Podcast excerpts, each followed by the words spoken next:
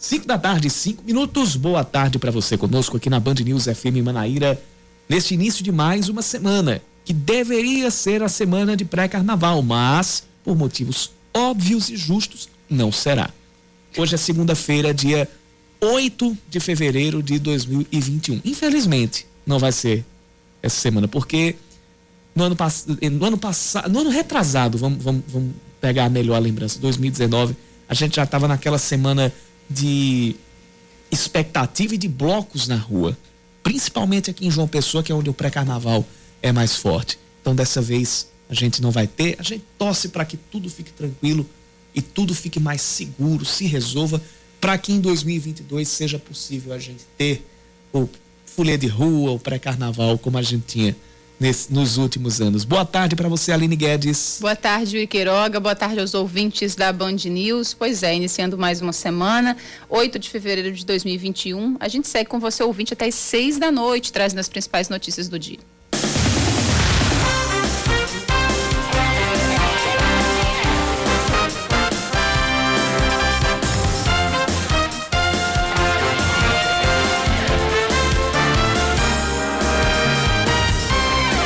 Três dos 15 pacientes manauaras transferidos ontem do Amazonas para o Hospital Universitário Lauro Vanderlei em João Pessoa estão em UTIs em situação estável. Eles estão em tratamento contra a Covid-19 e fazem parte de mais um grupo de pessoas que foram levadas de Manaus para outros centros por causa do colapso na saúde pública amazonense. É o terceiro grupo de pacientes que chega à Paraíba desde o início do ano. Do primeiro, que continha outros 15 manauaras, e mais dois familiares que testaram positivo já em João Pessoa, dois permanecem internados. Um em UTI e outro na clínica médica, não mais na ala Covid-19 do HU. Todos os outros já receberam alta. Um segundo grupo com 15 pacientes foi levado para os hospitais Pedro I e Alcides Carneiro, em Campina Grande, na semana passada. As prefeituras da região metropolitana de João Pessoa são notificadas pelo Ministério Público do Trabalho e devem apresentar a lista de vacinados contra a Covid-19. O pedido com urgência foi feito para as cidades de Cabedelo, Bahia, Santa Rita e Conde. No último sábado, a Justiça atendeu, a Justiça Federal atendeu a um pedido dos Ministérios Públicos Federal, Estadual e do Trabalho e determinou que a Prefeitura de João Pessoa fizesse o mesmo. A ação conjunta foi movida para garantir a transparência e o combate aos furões de fila dos grupos prioritários. Caso descumpra a determinação, a prefeitura terá que pagar uma multa de 20 mil reais por dia até o limite de 200 mil reais.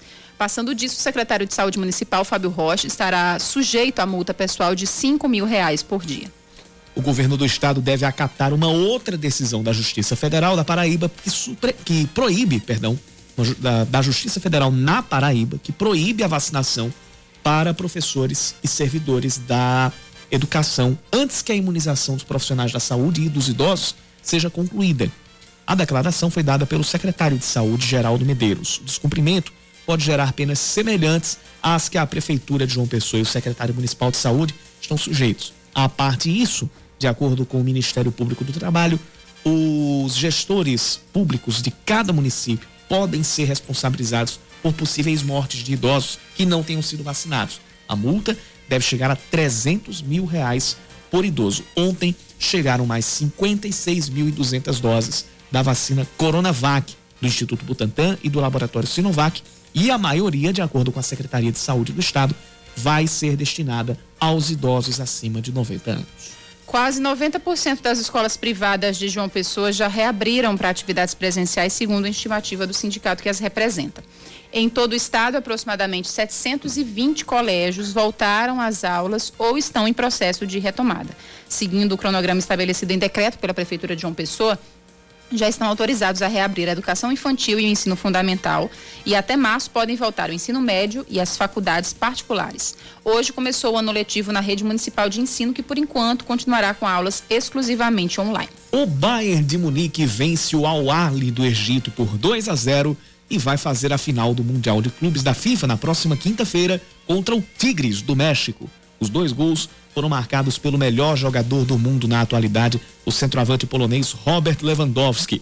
E a partida que você acabou de acompanhar aqui na rede Band News FM com o Marcelo Dó. A decisão do título acontece às três da tarde de quinta. Um pouco antes, também na quinta-feira, mas ao meio-dia, o Al Arli vai ser o adversário do Palmeiras na disputa pelo terceiro lugar.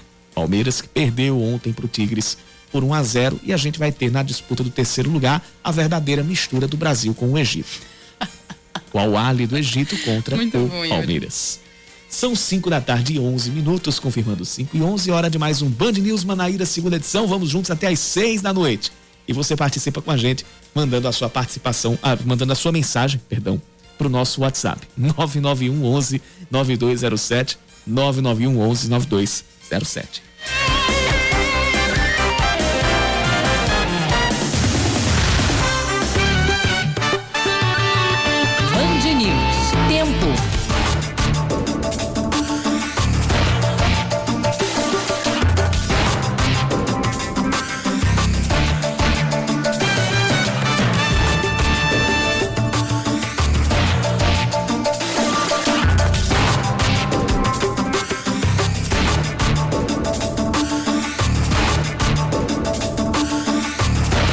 Final de tarde com algumas nuvens, mas não há previsão de chuva aqui para João Pessoa. Pelo que eu estou vendo, daqui a pouco a gente deve ter o, o céu padrão ursinhos carinhosos aqui no pôr, do, no pôr do sol da capital. À noite, os termômetros devem chegar aos 24 graus. Hoje já fez 32 e agora a temperatura está na marca dos 29 graus. Campina Grande, basicamente a mesma situação de João Pessoa. Tempo nublado, fim de tarde nublado. A máxima chegou aos 32 graus, hoje pela manhã muito quente em Campina. Nesse fim de tarde, os termômetros marcam 29, mas à noite está uma amenizada legal. A mínima chega a 19 graus na noite de hoje em Campina Grande.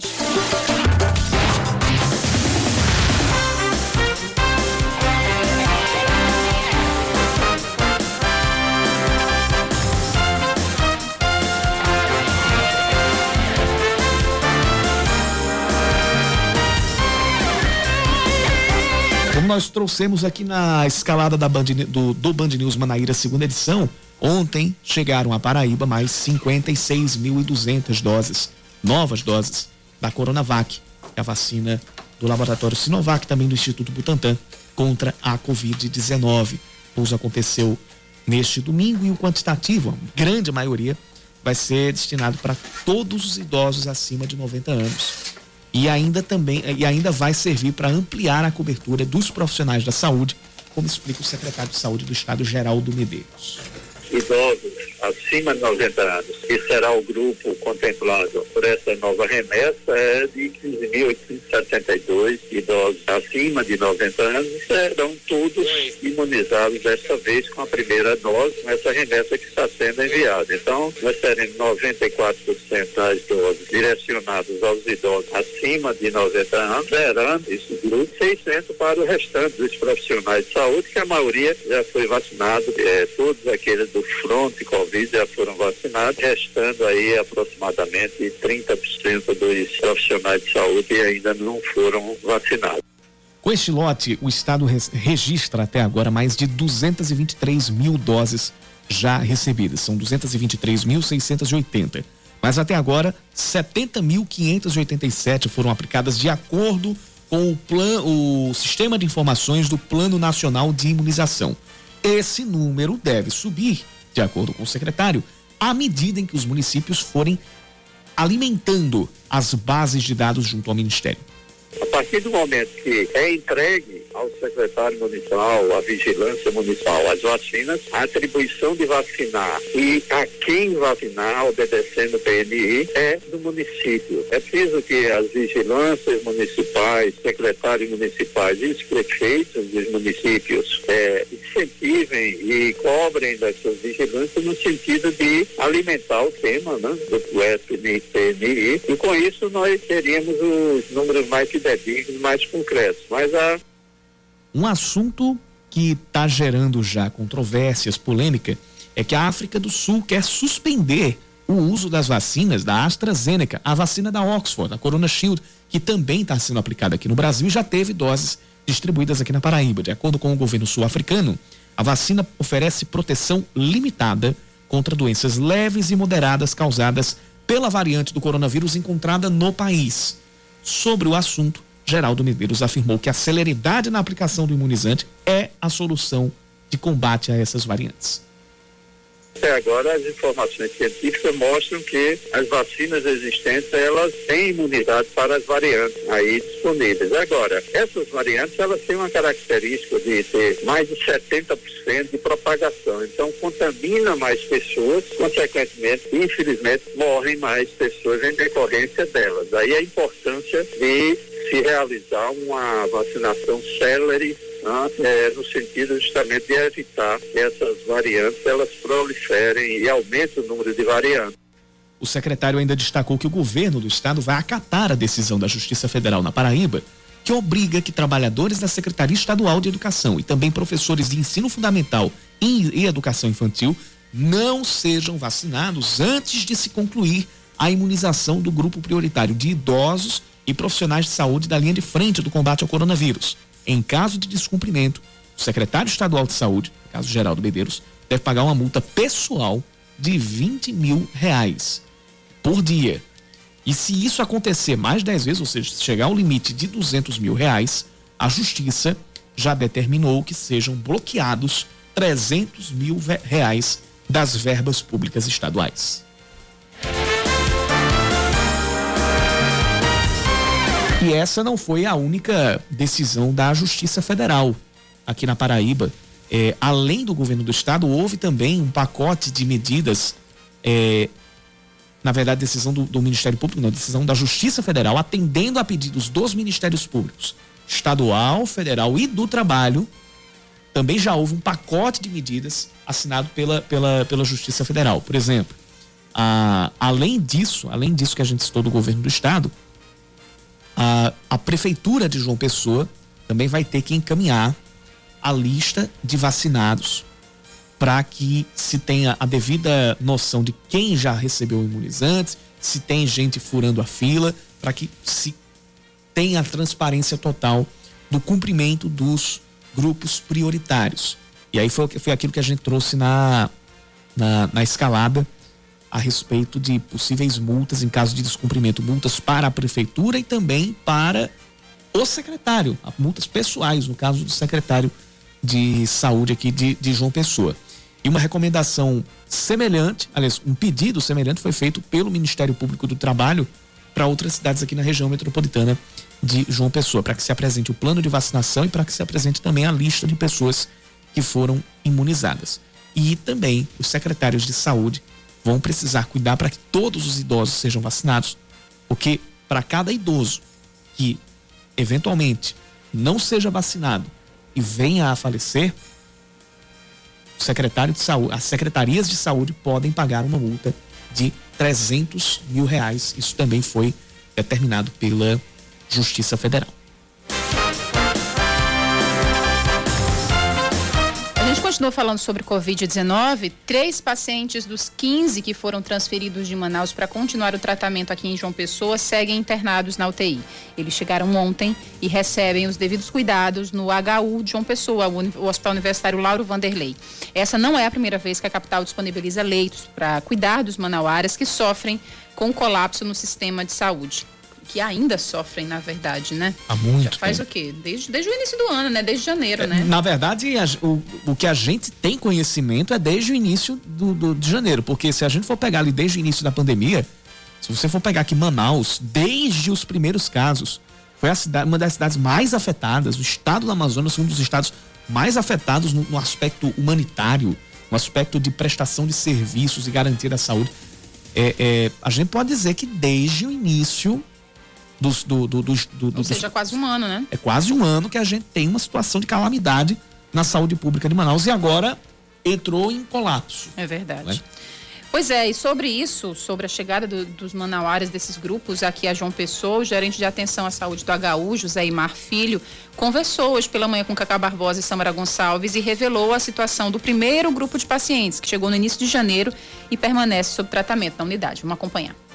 15 novos pacientes aqui na Paraíba internados com a Covid-19, pacientes que vieram do Amazonas, dentro daquele colapso que o estado do Amazonas vive em sua rede hospitalar. Chegaram ontem 15 pacientes, Eu tô na linha com o José Eimar Filho, ele é gerente de atenção à saúde do HU. Vamos lá então. São 15 pacientes que chegaram do Amazonas ontem. Qual é o estado geral desses pacientes? Perfeito. Nós recebemos o segundo grupo de pacientes que vieram de Amazonas. 15 deles desembarcaram ontem à noite aqui no Hospital Universitário, por volta das 21 horas. Do grupo que veio, três pacientes precisaram ser encaminhados para a unidade de terapia intensiva. São dois homens e uma mulher, estão hoje de manhã estáveis, mas eles é, necessitam permanecer no ambiente UTI para vigilância, para segurança, para tratamento, enquanto que os outros 12 pacientes estão em unidade de enfermaria, uma enfermaria restrita para os pacientes com Covid, para que não haja nenhum risco de disseminação da nova variante do vírus. Agora, com relação àquele primeiro grupo inicial de 17, a informação mais recente que eu tenho é que ainda tem dois na UTI. Essa informação se mantém? É, nós temos uma única paciente na UTI que está tendo alta hoje. Coisa boa. Então, desse grupo inicial, nós já conseguimos repatriar 15 pacientes. O grupo tem um na enfermaria e ela que está tendo alta na UTI para a enfermaria também. Em breve, se Deus quiser, retornará para seus familiares.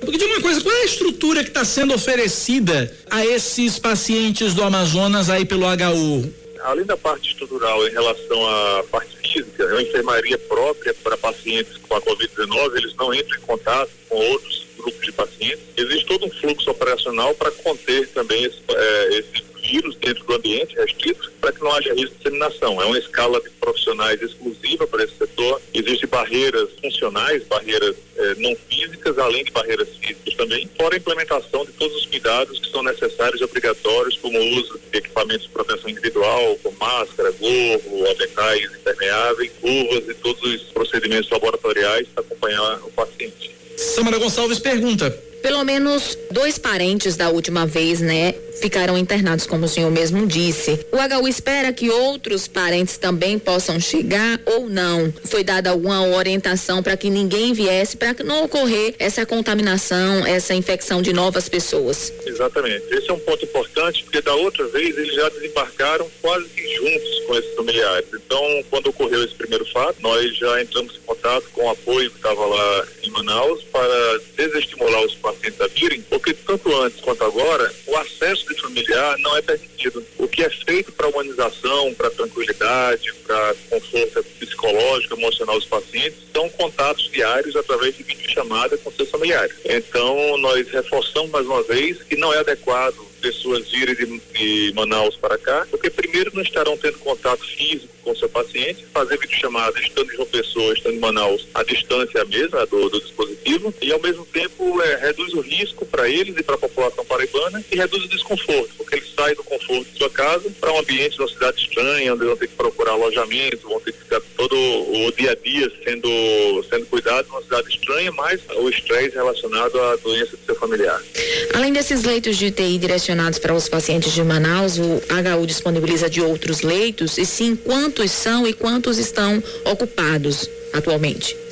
Nós temos uma UTI para pacientes não Covid, que são 14 leitos. Nós temos uma UTI exclusiva para pacientes Covid, que são essas, que está no momento com quatro pacientes, três de Manaus que chegaram e uma do primeiro grupo de Manaus. Nós trabalhamos em sintonia com a Prefeitura e com o Governo do Estado. O Hospital Universitário é um hospital de retaguarda e esses novos leitos eles foram abertos para receber esse grupo sem gerar preju prejuízo à população paraibana, porque nós estamos com a, graças a Deus, estamos com a taxa de ocupação aqui na cidade de uma pessoa por volta de 50% a 60%, não estamos tendo, conforme tem sido noticiado pelas secretarias estadual e municipal, sobrecarga no, no sistema de saúde. Então, esses novos leitos abertos permitem a gente receber Manaus, rodar esses pacientes o mais rápido possível para que eles saiam da UTI para a enfermaria e, quando recuperados, da enfermaria de volta à sua cidade e, com isso, voltar a, a disponibilizar os leitos a, dentro da rede de saúde municipal e estadual. Ok. Conversamos, portanto, com José Eimar Filho, gerente de atenção à saúde do Hospital Universitário Lauro Vanderlei. Obrigado pela participação, um forte abraço, até uma próxima.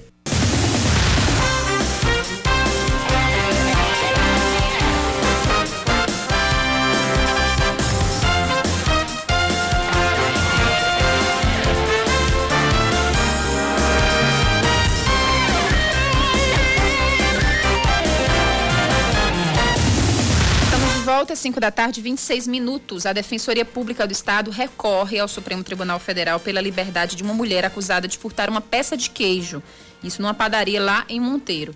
O produto custava 14 reais. Ela chegou a ficar dois dias presa na delegacia da cidade e foi solta depois na determinação de medidas cautelares. O desembargador João, Benedito da Silva, do Tribunal de Justiça da Paraíba, negou o pedido de trancamento do inquérito, alegando que a prisão não foi legal. O caso foi para o Superior Tribunal de Justiça e a decisão foi mantida pelo ministro Joel Ilan Passionirk. Segundo o defensor Marcel Joffre, se o STF não aceitar o, recurso, ele vai aguardar o posicionamento do Ministério Público, que pode abrir ou não uma ação criminal contra a mulher. Pensa aí, Yuri, um pedaço de queijo, 14 reais, vai bater lá no STF. Vai bater depois, depois que a mulher passou dois dias presa, que ainda está cumprindo medidas, medidas cautelares. No caso, o inquérito, de acordo com o Marcel Joffre, o inquérito inicial foi encerrado já e, e aí vai ficar a cargo do MP se se vai ser aberta uma ação criminal pedindo a prisão, pedindo o cumprimento de pena por furto da, da, da senhora. E aí vai considerar também a situação de, de vulnerabilidade, a, a, a fome mesmo da, da, da, própria, da, própria, da própria mulher, da própria acusada. E situação envolvendo, por exemplo, a família e tudo mais. Tudo é, é isso que está sendo colocado em, em, em questão pela Defensoria Pública e é por isso que está sendo pedida está sendo pedido esse, esse trancamento de inquérito já no STF. A ex-secretária, só para só completar, em outros casos, em casos assim tão.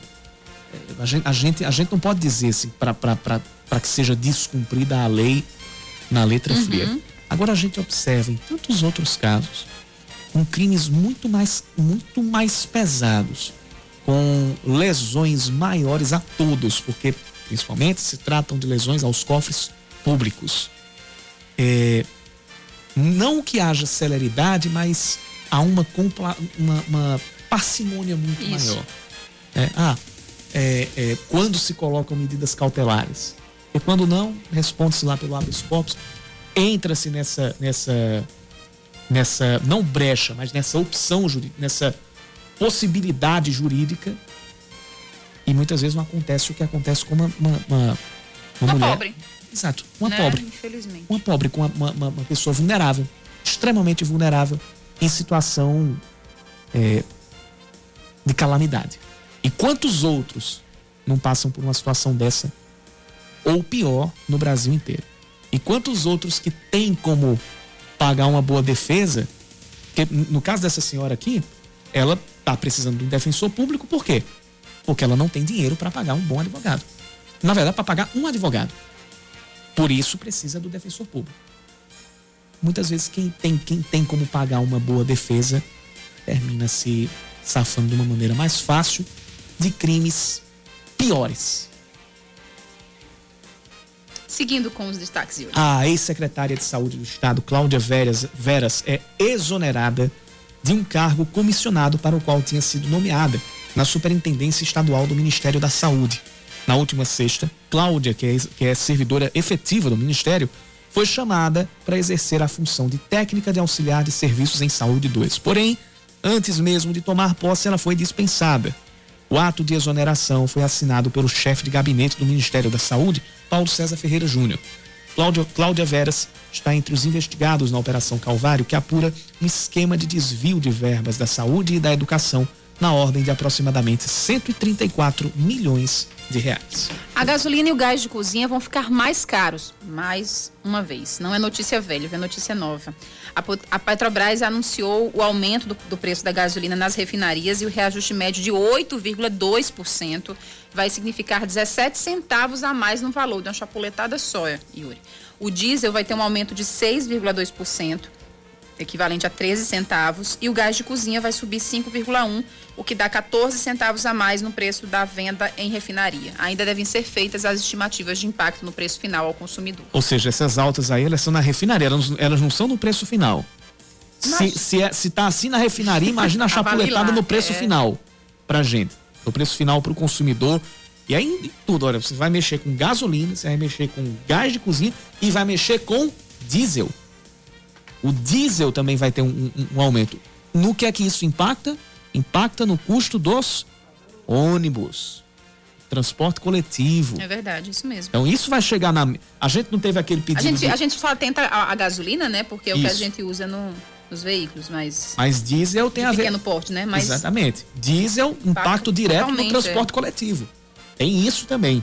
E aí, no caso específico de João Pessoa, a gente teve a, a- a- o Cintur e a CEMOB chegando a um acordo para que durante 60 dias não houvesse possibilidade de um reajuste no preço da passagem. Durante 60 dias. Então, dentro desse período, deve ser encaminhado todo aquele tabelamento de custos.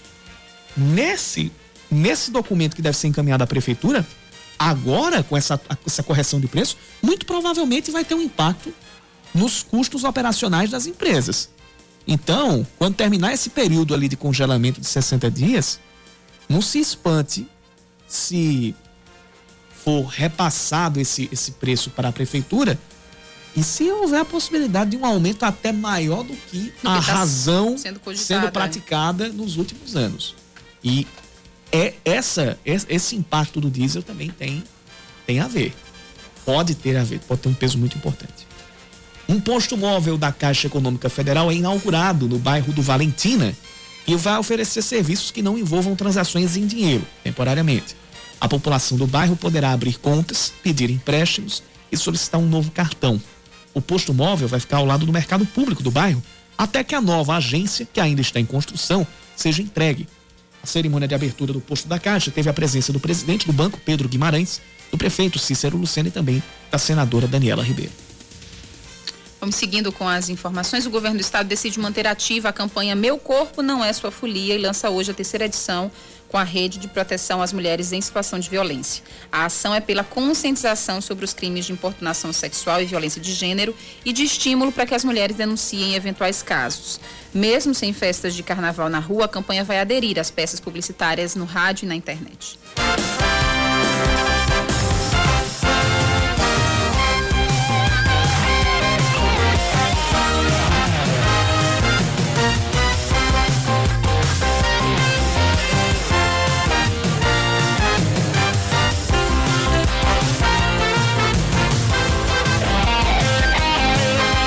5 horas e 33 minutos. 173 mil alunos estão matriculados em escolas privadas aqui na Paraíba. Eles estão em processo de retomada presencial às salas de aula desde o dia 18 de janeiro, aqui na capital, após decisões judiciais. Agora, com o decreto do Plano de Educação em tempos de pandemia do governo do estado e também, eh, no caso de João Pessoa, com o decreto da prefeitura, 90% dos estudantes em João Pessoa já iniciaram o ano letivo com aulas presenciais ou no sistema híbrido em alguma dimensão, em alguma plataforma, algum- alguma carga horária, mínima que seja. As informações são do advogado do Sindicato das Escolas Particulares da Paraíba, Odésio Filho, que conversou com o nosso repórter Leandro Oliveira e detalhou também o cenário de transmissão da Covid-19 no ambiente escolar. Segundo ele, não foi registrado até agora nenhum foco de contágio. A gente ouve a conversa de Odésio Filho com o Leandro Oliveira. 720 escolas em toda a Paraíba já retornaram ou estão em processo de retomada das aulas presenciais. E sobre isso eu converso agora com o advogado do Sindicato das Escolas Particulares da Paraíba, Odésio Filho. Odésio, as instituições estão seguindo o protocolo do PET, o Plano de Educação em tempos de pandemia do governo do estado. Como o senhor classifica essa retomada? Qual é o balanço que se faz, já que ao todo são 173 mil alunos na Paraíba que estudam em escolas privadas? É, nós vemos esse retorno de forma muito positiva, uma vez que já era muito aguardado pelos pais, pelos alunos, pelos colaboradores, pelas escolas, pela comunidade escolar em geral. A escola ela vem seguindo os protocolos de segurança que foram elaborados pelas autoridades sanitárias, com a participação do sindicato, de, de forma a garantir essas aulas presenciais seguras. Após decisões judiciais, né, elas começaram a retornar desde o dia 18 de janeiro, de forma gradual. Até o momento, como é que está o cenário epidemiológico da Covid-19 na sala de aula? Isso. Algumas escolas já obtiveram de- decisão favorável para retornar ainda em 2020.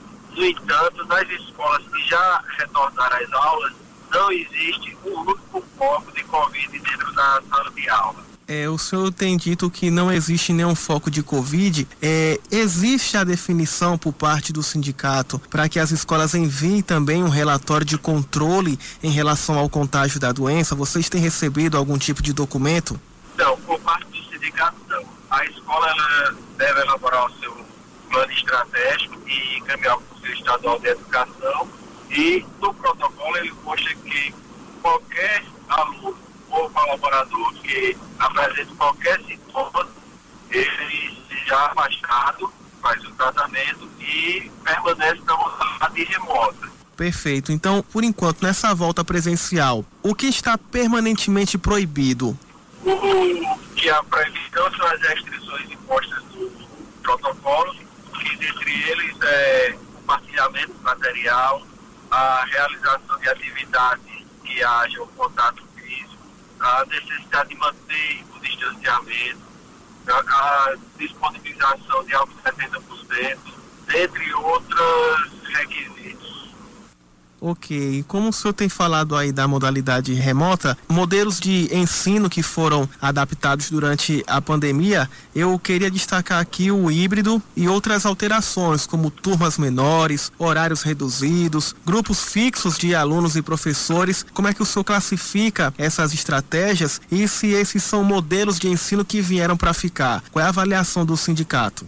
Sim, a modalidade híbrida é o formato No entanto, nós já tínhamos um modelo parecido através dos sistemas de ensino que executam atividades complementares, onde eles ofertam através de plataformas próprias é, videoaulas de temas específicos.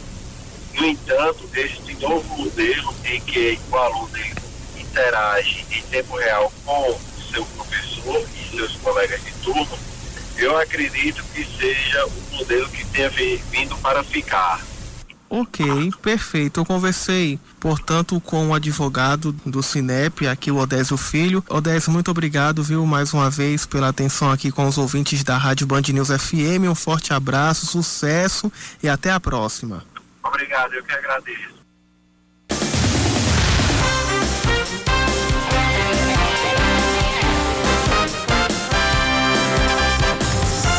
5 e 40 a Secretaria de Saúde do Estado confirma 611 novos casos da Covid-19 nas últimas 24 horas.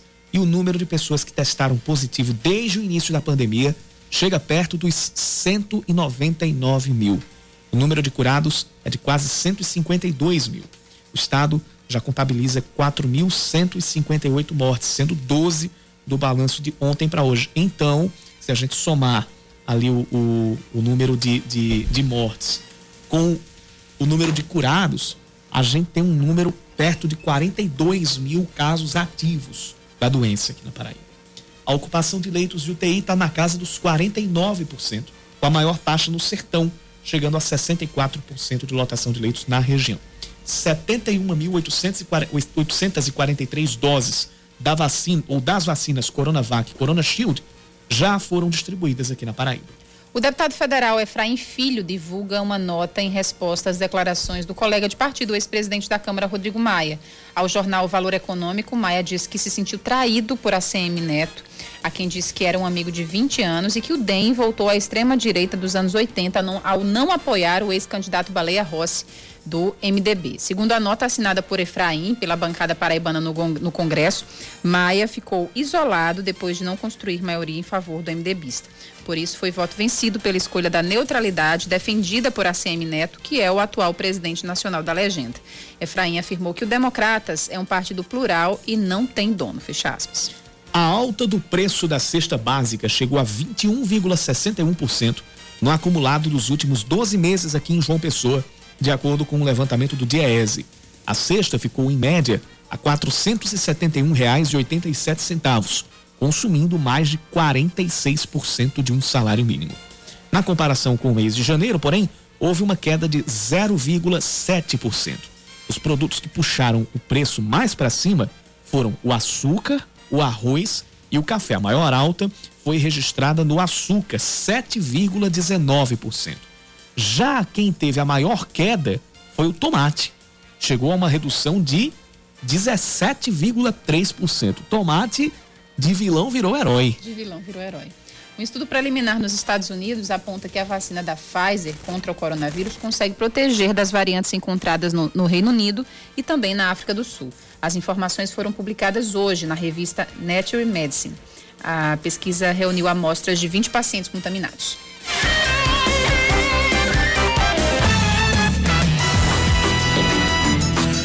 São 5h43. É, inclusive, a gente, a gente esqueceu de dizer que foi nos pregos a volta aqui no nosso noticiário, foi 5h40 em ponto. É, a respeito da, da, da alta na, na, cesta básica, a alta no acumulado dos 12 meses, quando eu vi aqui o, que, o, o produto que teve a maior alta foi o, o, o açúcar, isso em relação a dezembro, foi a alta no preço médio de 7,19%. Eu lembrei disso aqui, ó.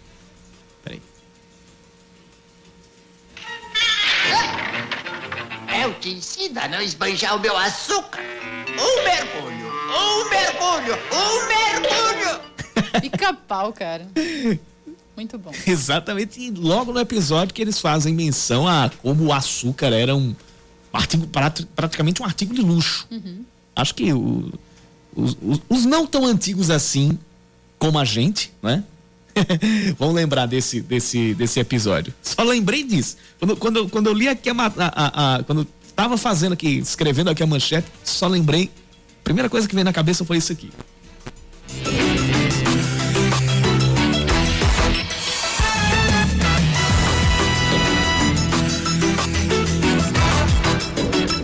O segundo dia de prova do Enem Digital foi realizado ontem aqui na Paraíba, mais de 2 mil estudantes deixaram de fazer as provas. As informações a nível nacional estão chegando direto de Brasília com o repórter João Pedro Melo. O segundo dia da primeira edição do Enem Digital, que ocorreu em 104 cidades brasileiras, teve 71,3% dos inscritos ausentes, ou seja, 66.370 pessoas não compareceram às provas. O INEP destaca que 38 participantes foram eliminados da prova nesse domingo e apenas uma falha pontual foi contabilizada no Rio de Janeiro por falta de energia elétrica.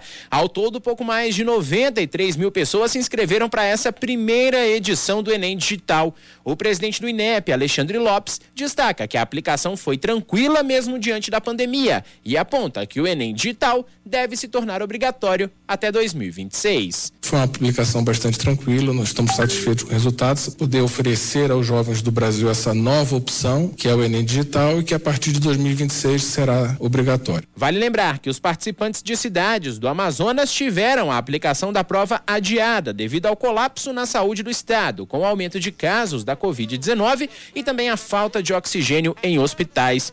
Esse grupo vai fazer o exame nas datas de reaplicação em 23 e 24 de fevereiro, junto com outros participantes que tiveram problemas logísticos com salas lotadas ou que estavam com coronavírus nos dias de prova. O diretor de tecnologia do INEP, Camilo Mussi, destaca que todos os resultados foram recebidos online pela instituição e que isso dá agilidade aos processos de correção das provas Todos os gabaritos, todos os cadernos de questões tiveram seus gabaritos enviados online para o INEP, ou seja, nós temos o resultado imediato de todas as correções de todas as marcações que os participantes fizeram. Imediatamente ao final da sua prova, tiveram seus resultados enviados para o nosso servidor. Então isso é muito importante, que traz uma agilidade muito grande em todos os aspectos aí de logística, correção e assim por, e os outros, os outros processos que existem. Os estudantes tiveram cinco horas para responder 90 questões de matemática e ciências da natureza. Além disso, o INEP ressaltou que todos os computadores foram vistoriados e inspecionados antes da prova e não tinham qualquer acesso à internet ou a funções como a calculadora. Então, é, a gente pode dizer que está devida, pelo menos a fase das provas, está devidamente encerrada para a versão 2020-2021, né? o Enem para o para, para a chamada para o início de 2021, os semestres deste ano. Mas foi em meio a não só a, a, ao adiamento, mas outras polêmicas, inclusive em relação à realização das provas presenciais. Teve, a gente, infelizmente, teve denúncia de, de local que não estaria respeitando o devido distanciamento e alunos teriam sido orientados a voltar para casa. Teve o negócio também da remarcação. Que é que, por mais que você esteja diante de um, de um, de um problema contornável, é melhor você não ter do que ter. E ainda mais quando você trata do maior exame, da maior, a maior porta de entrada para o ensino superior aqui no, no, no, país. Que numa situação de emergência, de, de, de, de, de calamidade com a saúde pública, com a necessidade do, do, do isolamento, com todos os com todos os problemas que a gente tem, esse exame ele deveria ser muito mais facilitado. A logística dele, especialmente para as provas presenciais, ela deveria ser muito mais facilitada e não dar margem para polêmicas, para necessidade de, de, de, remarcações. Tudo tem que ser feito com agilidade. Você ter que voltar casas não é uma alternativa, não é um, um bom caminho Nunca. Menos ainda num período como esse. Mas, enfim, a gente teve então já os dois dias de prova presencial e já teve os dois dias de prova na versão digital.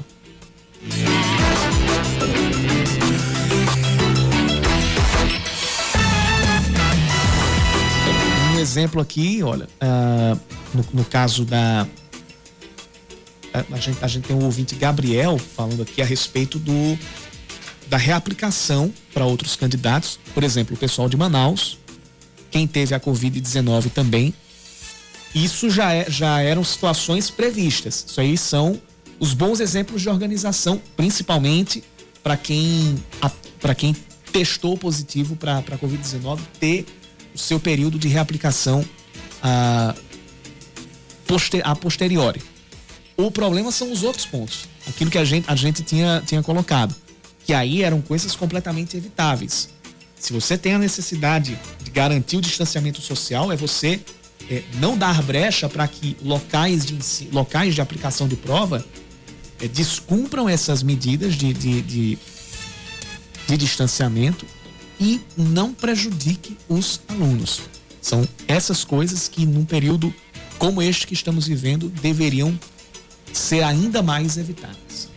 E ainda outra participação no nosso, no nosso WhatsApp, o ouvinte Adriano diz o seguinte: o Brasil ainda é o, é o país do futuro e do passado ao mesmo tempo. Temos uma urna eletrônica, temos urna eletrônica e temos Enem digital. Mas a maior parte do país não tem sequer saneamento básico. É Seria cômico se não fosse trágico. E não, aí, sim. Não, e, essa é a realidade, inclusive, como é o nome do nosso ouvinte? Adriano. Adriano. É a realidade, Adriano, não apenas é, do Brasil. Muitos outros países que estão, assim, anos à frente do país, é, como a própria China, é, passam por situações semelhantes. Estão, enfim, anos-luz na tecnologia, é, na educação, em tantas coisas, mas ainda tem problemas é, muito, é, é, como é que eu posso dizer, de pobreza.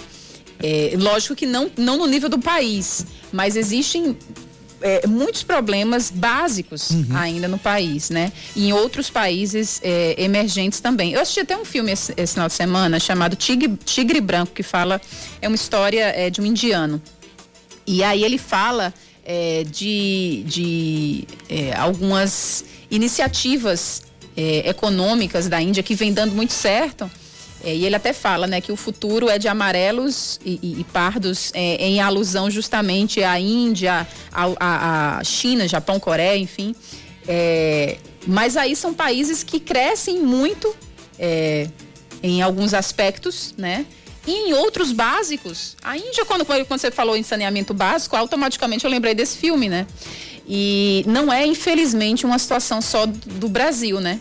É, desponta, são países que têm se despontado em muitos aspectos Especialmente na tecnologia, né? Isso. E, e, por outro lado, não. Sabe como é que a gente chama isso lá no, no interiorzão, lá no sertão?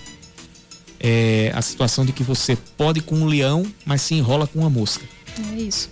É basicamente isso que a gente, a gente e outras nações vivem. Né?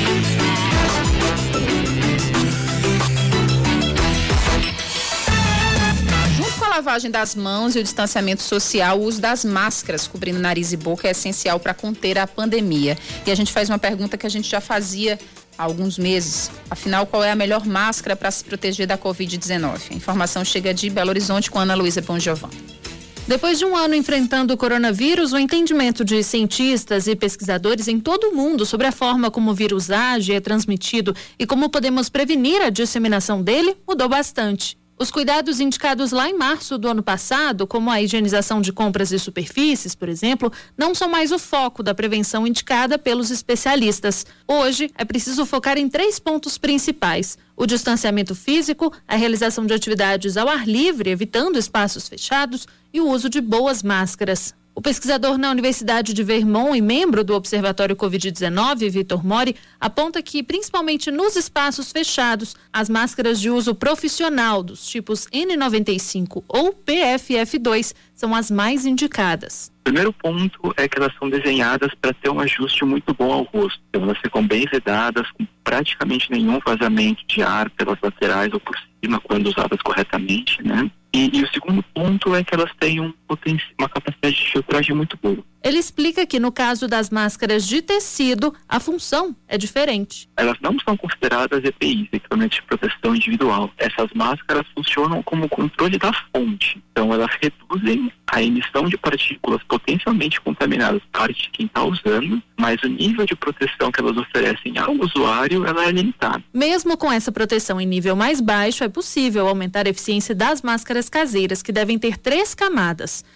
Além disso, para as crianças, esse tipo de máscara é o único disponível, como explica Vitor Mori. No caso de criança, o grande desafio é que as máscaras profissionais elas são desenhadas para ter um ajuste bom em adultos. Então, é muito difícil que você consiga encontrar uma máscara desse tipo que ajuste bem numa criança. Então, para criança, o ideal é investir numa boa máscara de pano. As máscaras do tipo N95 e PFF2 podem ser usadas várias vezes com intervalo de alguns dias para que elas possam secar devidamente. Entre cada uso, é preciso deixar o EPI ao ar livre, sem limpar com água ou álcool. O importante é que as camadas continuem intactas e que o ajuste do elástico esteja firme. Faltam cinco para as seis. Hoje é segunda-feira. Segunda-feira, no segunda edição, é sinônimo de Nara Marques. Em movimento. Com Nara Marques. Oferecimento Viva Móveis Planejados. Viva a vida, porque seus sonhos nós realizamos.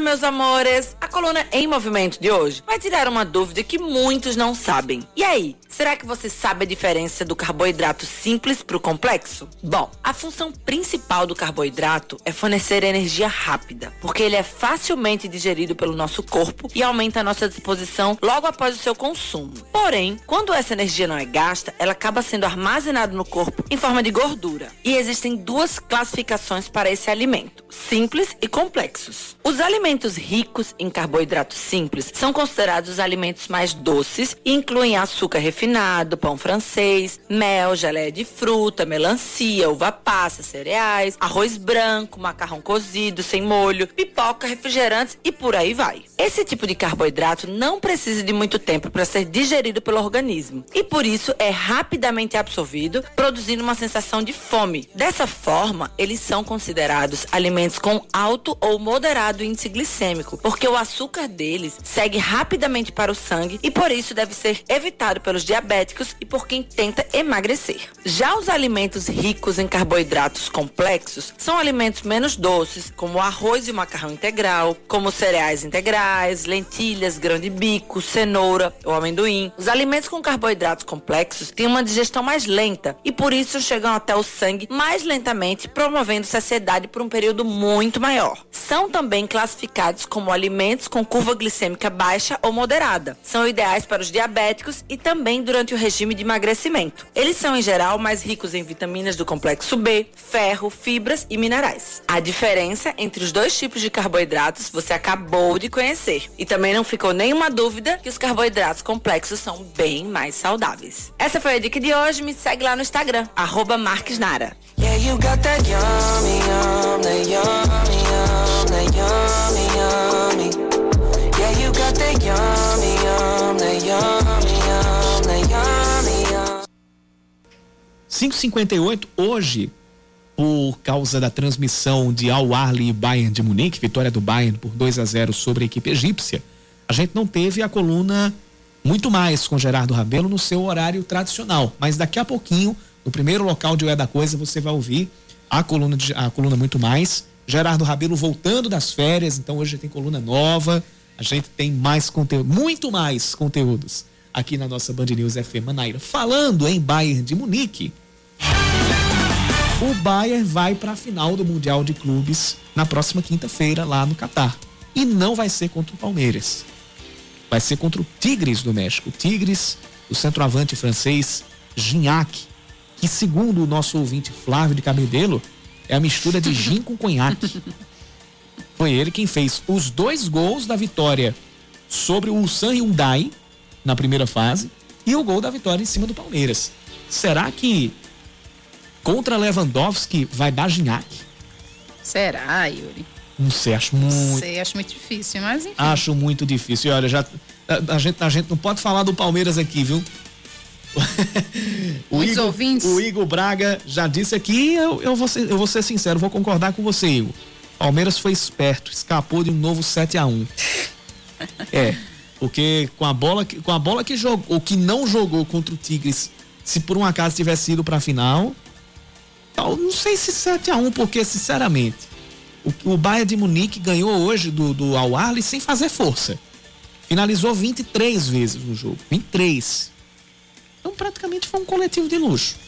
Não foi ameaçado. Contra o Tigres, a pancada do bomba é outra, evidentemente. O Tigres é muito mais é, qualificado, em que pese não ter jogado quase nada contra o San Hyundai. E aí, nisso eu acreditava que o Palmeiras pudesse fazer frente. Mas contra o Palmeiras a história foi diferente. E contra o Bayern de Munique, os caras com toda certeza vão jogar a vida.